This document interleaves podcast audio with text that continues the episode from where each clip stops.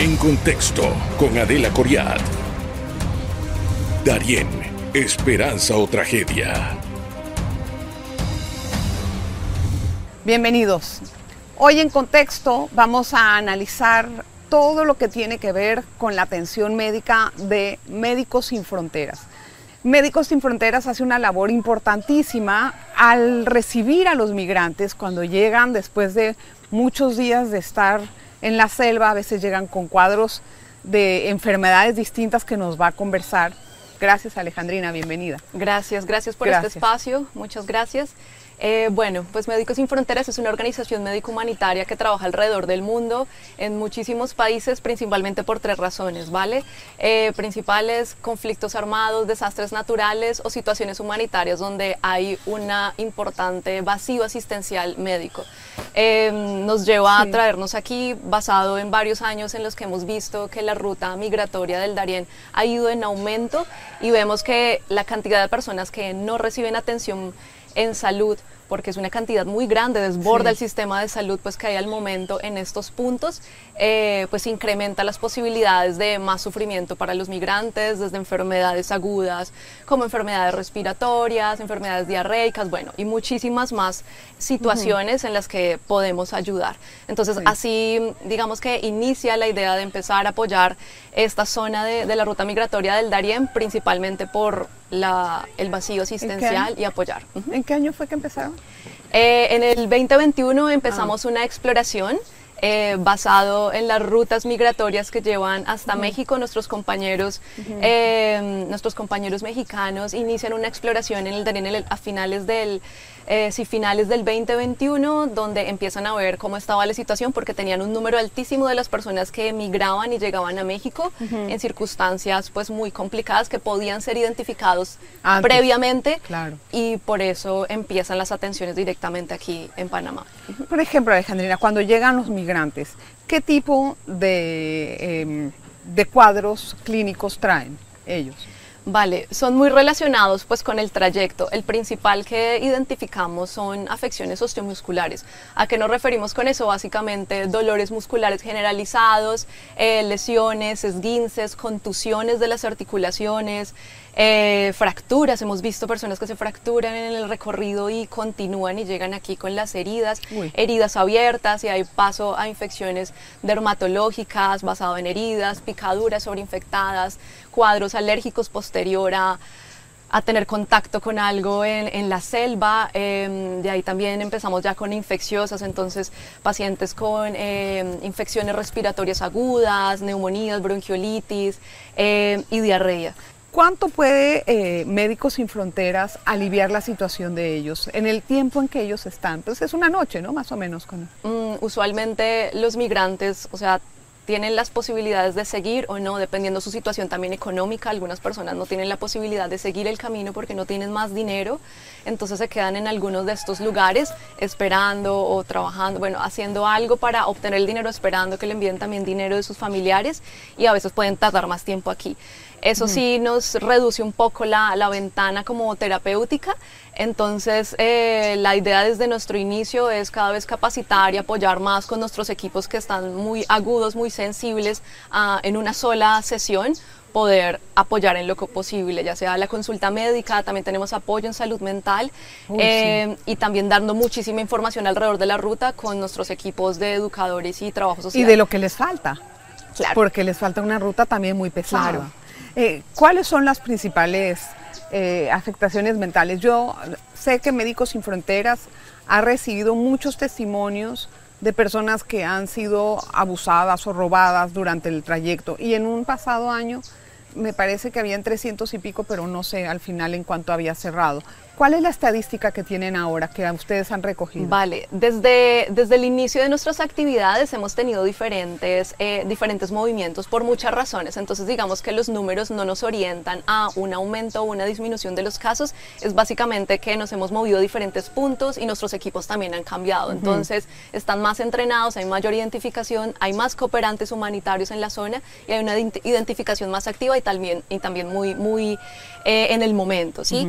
Nuestras actividades autoridades al momento en salud mental em, son también muy fuertes. Tenemos un equipo de psicólogos eh, y también todo el equipo está muy sensibilizado alrededor de, la atención aguda. Principalmente tenemos eh, personas que vienen con un estrés agudo basado después de toda la, travesía, eh, personas que vienen con cuadros que, depresivos o ansiosos o personas que vienen con enfermedades crónicas mentales o en salud mental previamente y pues que han dejado de ser tratados, hablando de personas con cuadros psicóticos, maníacos, bueno. Pero tienen estadísticas pues, sobre los casos que reportan. Eh, nosotros alrededor de este año reportamos 450, eh, 490 a lo que va del año. Ah, em, ¿De qué casos de qué? Casos de violencia sexual en general, ¿cierto? Entre abusos y mm. violaciones. Y cuando ustedes los identifican, ¿lo hacen a raíz del testimonio de la persona que viene a buscar ayuda o cómo lo identifican? Vale, hay muchas formas. Eh, digamos que la gran mayoría de las personas no está tan familiarizada eh, con la ayuda para la violencia sexual. Lo más importante para nosotros, el mensaje claro que siempre queremos dar es acudir antes de las 72 horas, antes de los tres días, porque es el único momento donde podemos prevenir infecciones que después no van a ser prevenibles. Básicamente el VIH, damos tratamiento para las personas que necesiten eh, del tratamiento preexposición. Eh, bueno, posexposición eh, con antirretrovirales, también damos tratamiento para prevenir infecciones, otras infecciones de transmisión sexual eh, y por supuesto embarazos no deseados en caso de, la, de las violaciones. Y, usted dice que han detectado más, porque son más Médicos Sin Fronteras, ustedes incrementaron el personal aquí, ¿cuántos son ustedes? Claro, digamos que nuestros equipos han estado variando en los últimos meses también de los puntos, estamos trabajando en diferentes puntos donde hay eh, lugares claves para los migrantes. Eh, tenemos un punto en San Vicente, en Lajas Blancas y también aquí en Bajo Chiquito. Aquí en Bajo Chiquito eh, regresamos porque hemos estado por unos meses fuera. Regresamos más o menos en junio de este año. Por eso te digo que las cifras que tenemos de este año han sido cambiando de nuestros equipos en diferentes puntos. Eh, pero vemos que la situación está pasando, que continuamos en la identificación y que apoyamos a los migrantes para que tengan su, su tratamiento completo en salud mental también. Yo le preguntaré a Alejandrina qué pasa con esos casos, porque para eso la, el gobierno puso una fiscalía para que se denuncien los casos. ¿La fiscalía está en Metetí? No me acuerdo en dónde está. Eh, sí, todos los entes políticos están, en... las diferentes ciudades donde estamos. Entonces, para eso tendría que ir eh, la persona a la fiscalía a denunciar el hecho y registrarlo judicialmente. Esa es la explicación, ¿verdad?, por la que muchas veces las cifras que tiene el primer receptor, que son ellos, y el, el tema judicial a veces no coinciden y dicen, no, pero nosotros no tenemos esos reportes, tenemos menos.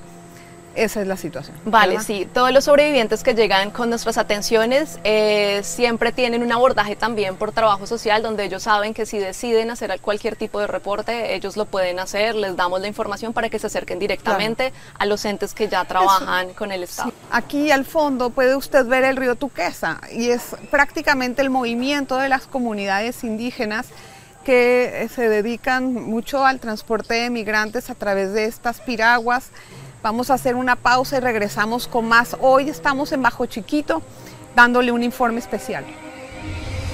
En breve regresamos con En Contexto. Darien, esperanza o tragedia. Gracias por continuar en sintonía de En Contexto. Hoy desde Darien, en Bajo Chiquito, el pueblo eh, que les hemos estado reportando ya de algunos eh, otros hechos que ocurren aquí. Alejandrina Camargo es de Médicos Sin Fronteras y hemos estado conversando acerca de la atención que reciben los migrantes cuando llegan al pueblo. Eh, me gustaría saber, Alejandrina, cómo ustedes también manejan eso personalmente, porque los médicos también escuchan historias muy dolorosas y a la vez necesitan ustedes su propia, por así decirlo, su propia ayuda, su propia purga, ¿no? Claro, por supuesto. Eh, digamos que estamos al tanto de eso, de apoyar a nuestros equipos eh, y tenemos un propio equipo psicosocial que se encarga de hacer seguimientos y apoyar a nuestros, eh, pues a nuestros propios equipos. Consideramos completamente y en muchos lugares, en muchos proyectos hacemos cuidado al cuidador, donde sabemos que el cuidador, la persona que escucha, que apoya, que que ayuda a los otros, también tiene un impacto emocional y, y, físico, el cansancio. Entonces somos muy, muy cuidadosos con, cuidar a nuestro recurso humano, por supuesto. ¿Y eso lo hacen que periódicamente o cómo? Sí, sí, periódicamente, igual caso a caso, a veces hay situaciones que pueden desbordar, o sea, depende mucho de las personas, hay situaciones mucho más complejas de escuchar, situaciones de cansancio puntuales, ¿sí? Entonces siempre estamos como en la identificación activa de que nuestros compañeros estén bien, en también revisar las horas de descanso, bueno, todo en general, pero sí tenemos un equipo de, psicólogos en eso cuando llegan los, migrantes muchas veces algunos han perdido a familiares en el camino o si no han visto personas que no han sobrevivido. Eso crea también cuadros depresivos. Eh, ¿Y cómo ustedes trabajan eso con, con, alguien que viene a pedir ayuda? O no sé si la vienen a pedir o la identifican, no sé cómo hagan, pero me gustaría que me cuentes algunas anécdotas sobre eso. Claro, por supuesto. Puntualmente las personas desaparecidas es algo que nos ha llamado mucho la atención y, los equipos cada vez se vuelven más sensibles en la identificación. Pasa de muchas formas, depende también del flujo migratorio. A veces las personas reconocen a Médicos Sin Fronteras porque en algún momento del camino eh, lo, pues, conocen el logo, estamos en Colombia, en Perú, en Venezuela, así, de ahí para allá hay otros lugares puntuales, entonces nos reconocen y a veces preguntan, ¿sí? Sí, hemos tenido situaciones muy duras. Eh, puntualmente recuerdo eh, muchísimo una mujer que llega hace relativamente poco en uno de nuestros puestos eh, en una situación de estrés agudo, una mujer que no hablaba español. Eh, y ella solamente preguntaba sobre sus hijos. Em, logramos encontrar una persona que nos lograra traducir eh, y podernos comunicar con ella y poderla entender mucho mejor y entendimos que ella en el transcurso de la selva había dejado a sus dos hijos porque ella no podía seguir, no se sentía físicamente capaz de seguir y sentía que si ella quedaba ahí sus hijos no iban a cruzar con ella. Entonces decide darle a sus hijos a dos personas que están en el camino y, cuando ya logra finalmente llegar a los puntos pues, de, de, Bajo Chiquito y Lajas Blancas, empieza la búsqueda de sus hijos. Entonces, justo en el momento en el que llega a uno de nuestros consultorios, eh, pues está completamente lábil emocional, llorando, muy preocupada, pero también dentro pensando cómo llegué finalmente y estaba viva diferente a lo que ella había pensado. Eh, afortunadamente el equipo es muy, muy cuidadoso y no solamente Médicos Sin Fronteras, sino las otras organizaciones con las que estamos trabajando, que nos tenemos una red y nos comunicamos muy bien y logramos eh, lograr encontrar a las dos personas que estaban ahí. Eran dos menores, efectivamente, un niño y una niña, exacto, estaban con otra persona y UNICEF ya estaba al cargo de bueno, ya sabían del caso y estaban esperando eso. Entonces hay una lista, hay unas personas menores no identificados o no acompañados, no acompañados más que no identificados. Y, logramos reunir a la familia en el punto de atención. Entonces sí fue muy, mm, moviliza mucho a nuestro equipo este tipo de cosas. También nos moviliza positivamente, bueno, acá estamos haciendo algo importantísimo. Mucha gente está haciendo algo muy importante, no solamente es nuestro esfuerzo, sino el esfuerzo de muchas personas. Y, y sí, es, es, aliviar el sufrimiento, que es básicamente lo que hace Médicos Sin Fronteras. Aliviar el sufrimiento desde la parte médica en salud mental, pero también con cosas. Y, me imagino que el equipo que tienen ustedes de, de, insumos eh, les o sea, ¿cómo, cómo, lo están, ¿cómo lo calculan para que haya insumos para proporcionarle a la, a la población? ¿Qué es lo más común que reciben y si de, en base de eso hacen una estadística y se dotan? ¿Cómo, claro, por supuesto. Yo creo que han sido años de trabajar en situaciones muy particulares. Médicos Sin Fronteras trabaja alrededor del mundo en esto y sabe muy bien cómo calcular eh, dependiendo. Entonces, digamos que para eso siempre hay equipos que llegan inicialmente, hacen evaluaciones rápidas de la situación, entienden cómo es la población, entienden cuál es como el perfil de morbilidad que llamamos nosotros para saber qué enfermedades son más comunes y a partir de eso empezamos a ver cuál es la necesidad puedes encontrar en algunos lugares del mundo que tenemos equipos muchos más, eh, como más complejos basados en esas necesidades. Aquí nos centramos en la atención primaria, porque es lo que necesitan los migrantes, una ayuda inicial, curaciones de pie hacemos muchos, eh, muchas curaciones, exacto. ¿Cómo llegan los pies de la gente? Muchos dicen que pierden los zapatos en el camino exacto. y que buscan otros y los rehusan. Eh, yo caminé, ¿qué será? 30 metros acaso menos en las rocas del, del, río y estaba descalza y estaba, o sea, estaba muy difícil ese pedazo como hacen en la selva.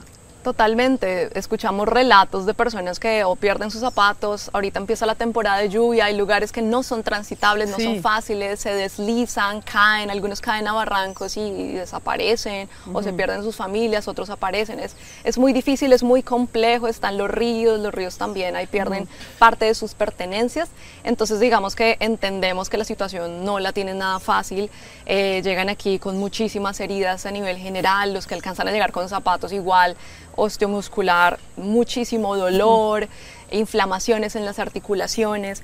Sí, entonces, digamos, en solo curaciones hemos hecho más de 14 mil curaciones en lo ah, que va del año. Eh, tenemos un... Y 14 mil son pocas porque aquí ha llegado aproximadamente 400 mil personas. Claro, exacto. Somos completamente conscientes que tenemos una población muy puntual de la cantidad de personas que llegan, ¿cierto? También sabemos nuestras limitaciones y sabemos que es un espacio reducido, pero es un espacio que las personas pueden ir y tratamos de cada vez entrenar más los equipos para tener la perspicacia de tomar los casos que sean más prioritarios y poder apoyar a los más necesitados. Las personas saben de ustedes y acuden a ustedes allí. Eh, a veces me imagino tendrán largas filas o cómo, cómo atienden eso. Claro que sí. Eh, tenemos equipos que están afuera hablando ah, con, el, con el público, con las personas que están afuera, dando información. a ah, veces necesitan información, a veces curaciones, entonces tenemos, no necesitan necesariamente pasar todos por el médico, entonces pasan en otras filas donde hacemos curaciones mm. con nuestros equipos de enfermería, están nuestros educadores comunitarios que les mencionan sobre los servicios que pueden encontrar allá, también les mm. mencionan lo que va a pasar en la siguiente parada, qué pueden encontrar, responden preguntas, conectan con otras necesidades necesidades básicas que tengan los pacientes, pues para reducir toda la preocupación y la ansiedad y toda la, necesidad que tienen. Sí, ahora al regreso vamos a hablar acerca de los niños o los adolescentes, cómo los trabajan, porque también es una población muy particular y que también tiene un impacto muy fuerte en este trayecto. No se vaya, regresamos enseguida, espero que sea de su agrado y que sea ilustrativo el programa. En breve regresamos con En Contexto. Darien, esperanza o tragedia. Gracias por continuar en sintonía. En este espacio que nos queda, me gustaría entender cuál es la atención o cómo se canaliza la atención para los jóvenes. Porque también ellos, he escuchado historias aquí en el campo de niños que vienen muy traumados, niños especialmente que vienen con mucho dolor, de haber dejado a sus padres o de que sus padres los hayan dejado por esas circunstancias, que es muy difícil manejarlo en la selva. Entonces, me gustaría saber si esa población es parte de la, de la atención que ustedes hacen y cómo la manejan. Claro, por supuesto, los niños hacen parte de, de, nuestros pacientes. Sí hemos notado en los últimos meses un incremento de, de la población pediátrica en nuestros datos. Eh, sabemos que pues cada vez la ruta es mucho más masiva y, tenemos más niños. ¿Cómo es la atención? Usualmente nos enfocamos muchísimo, sobre todo en los menores de 5 años, que son mm. mucho más vulnerables a tener, así tienen alguna de las enfermedades puntuales, como enfermedades respiratorias, que son las más comunes en niños, y, diarreas, eh, o enfermedades y gastrointestinales en general, o parasitosis intestinales, eh, puedan llegar a tener repercusiones mucho más complicadas en corto plazo o hasta mortales, ¿no? Se deshidratan muy rápido. Entonces siempre tenemos como prioridad en nuestros puntos de atención priorizar la atención en menores de 5 años.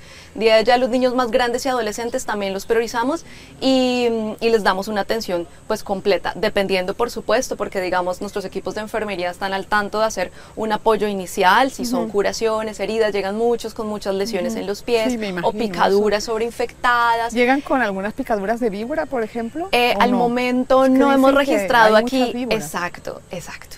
Sabemos que pues, es un lugar endémico de muchas víboras, de muchos tipos de serpientes y una cantidad importante de serpientes que son venenosas. Al momento no hemos recibido muchos, muchos, muchos pacientes, pero me atrevería a decir que no significa que no hayan mordeduras de personas. Muy probablemente estas personas en situaciones de después de una mordedura, pues, depende, depende de, muchas cosas, pero no sé si alcancen a llegar realmente o a terminar el recorrido.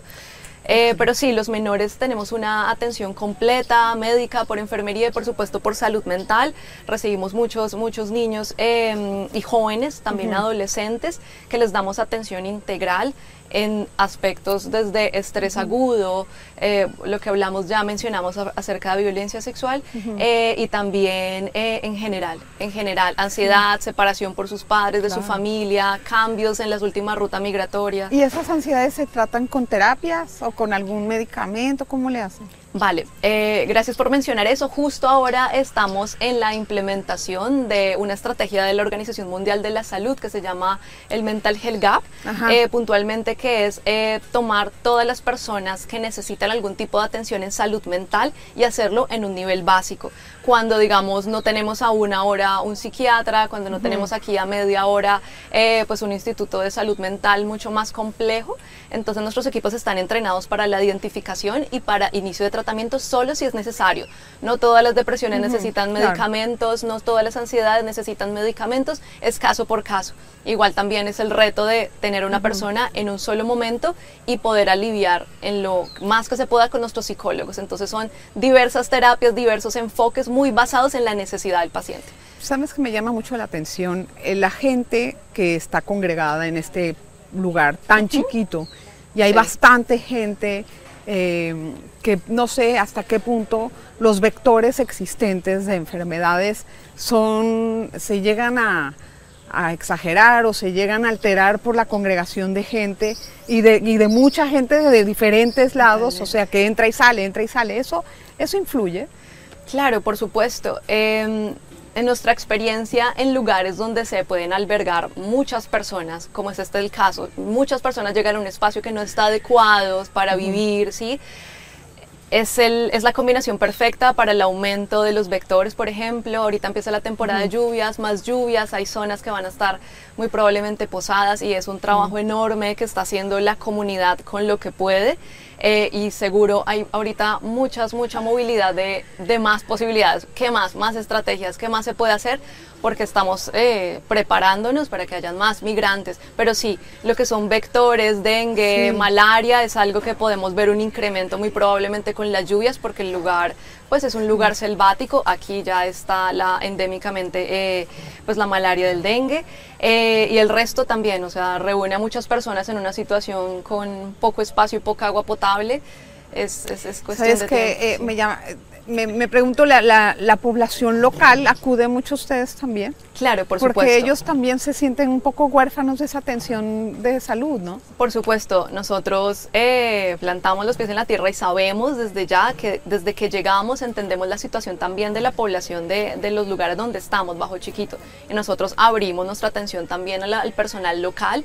Aquí justamente trabajamos con el Ministerio de Salud Conjunto de los Médicos para apoyar a los equipos porque sabemos que también existe el desgaste físico, emocional, entonces apoyamos directamente a los médicos y las enfermeras en el punto con medicamentos, con atención y pues reduciendo un poco la, eh, eh, también el, malestar y, las enfermedades de las personas locales. ¿Y las personas locales tienen algunas ah, eh, enfermedades que son muy típicas? Eh, el balance es muy parecido, ¿no? El balance es muy parecido en una población donde no suele haber agua potable todo el tiempo, es muy de educación en salud, entonces también hay eh, parasitosis intestinales, por las cuestiones del agua, también por las formas de vivienda aquí, hay gente que pesca, hay gente que se mueve mucho en el agua, ¿sí? Entonces hay personas con enfermedades infecciosas en piel, ¿sí? Es muy parecido, pero obviamente eh, da espera, no vienen con cuadros tan agudos, de pronto las sobreinfecciones en piel, ¿no? De pronto que ya están como más educados a consultar directamente y porque tienen la posibilidad de tener un puesto de salud aquí y ser atendidos. ¿Sabes que me gustaría un consejo claro para las personas? Yo sé que no es la ruta ideal, la del Darién, y estamos tratando de disminuirla. Pero las personas que vienen eh, caminando por la selva, ¿cuál sería el consejo que les des para los pies? Vale. Ah, qué consejo les darías? Es, es, muy complejo porque obviamente depende de los recursos de las personas, ¿no? Los casos son, hay personas aquí que vienen con muy poco dinero en el bolsillo y cruzan la selva, ¿cierto? O sea, el terreno es un terreno que es pantanoso, es hostil, no hay caminos muy bien abiertos según lo que nos han contado eh, pues los pacientes. O sea, si se tiene un zapato que pueda cubrir la mayoría del pie estaría bien A veces las personas que andan en selva o en lugares tan pantanosos suelen utilizar botas, también desliza un poco menos, no es nada cómodo, puede ser más cansado porque pesa, entonces son, son muchos factores, ¿no? Tienen que cruzar ríos, obviamente cruzar ríos, pues llenar una bota de agua te va te va a llevar al fondo y va a ser mucho peso y puede ser peligroso para cruzar un río, eh, pero el resto casi siempre es cubrirla por las serpientes, por los deslizamientos, ¿sí? Pero igual caminar días es una cuestión completamente inclemente y tenemos plena certeza de que no es seguro hacerlo. No, hombre, eso, eso de verdad es un trayecto sumamente infernal, como me estaban detallando algunos de los entrevistados. Gracias Alejandrina por, tu tiempo, mucha suerte siempre, siempre Médicos Sin Fronteras, me gusta mucho el trabajo, muy loable, de verdad. Esperamos que tengan éxito con otro tipo de, de situaciones, no necesariamente las migratorias que nos sacan No, no, por supuesto, igual la situación migratoria es algo que no podemos controlar. Nadie puede controlar, pero estamos aquí para ayudar. Exacto, bueno, eso es el paliativo. Gracias, es Alejandrina Camargo de Médicos Sin Fronteras, es la encargada de las actividades médicas de Darien. Espero que le haya gustado el programa hoy desde Bajo Chiquito. En contexto con Adela Coriat. Darien Esperanza o tragedia.